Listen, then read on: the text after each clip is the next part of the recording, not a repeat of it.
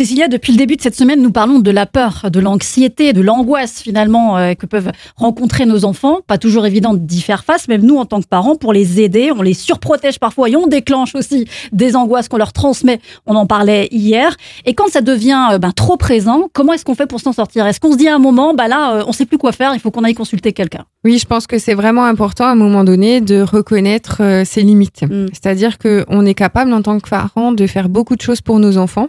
Mais il y a des fois où on est obligé de passer par une tierce personne pour aider nos enfants. Il existe euh, plusieurs choses. Il peut y avoir un suivi thérapeutique avec un psychologue, mais il peut exister aussi des choses en sophrologie ou en musicothérapie. L'hypnose peut aussi marcher pour certaines personnes qui sont réceptives. Et on va pouvoir travailler justement sur des peurs qui sont plus ancrées, plus profondes et qui peuvent effectivement être transmises de génération en, génération.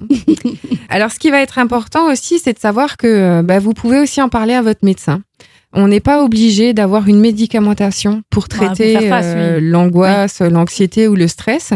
Il y a plein de plantes aussi qui existent pour se détendre et pour se relaxer. Malgré tout, si on se rend compte que euh, bah, ça ne fonctionne pas, vous pouvez vous adresser au pôle infanto-juvénile. Alors ça, on le trouve dans différents hôpitaux. Et c'est eux, en fait, qui vont pouvoir vous aider avec leur équipe de psychiatres euh, à affronter ces différentes peurs mmh. et ces différentes angoisses que votre enfant peut avoir. Donc les pôles infanto-juvéniles, on les retrouve euh, dans tous les hôpitaux qui ont un service enfant. Donc savoir reconnaître finalement en tant que parent nos limites hein, dans les angoisses de nos enfants et puis consulter aussi au bon moment, ne pas en avoir honte. Oui, il faut vraiment pas en avoir honte. Au contraire, hein, c'est une force pour vous d'arriver à vous rendre compte que vous avez atteint vos limites et que vous ne pouvez plus l'aider. Mm. Et c'est à un moment donné pouvoir lui offrir d'autres solutions qui sont peut-être un peu plus techniques, mm. mais qui vont permettre à l'enfant de mieux comprendre et de mieux percevoir les choses. Demain, Cécilia, vous nous donnerez quelques trucs et astuces pour faire face à tout ça avec nos enfants.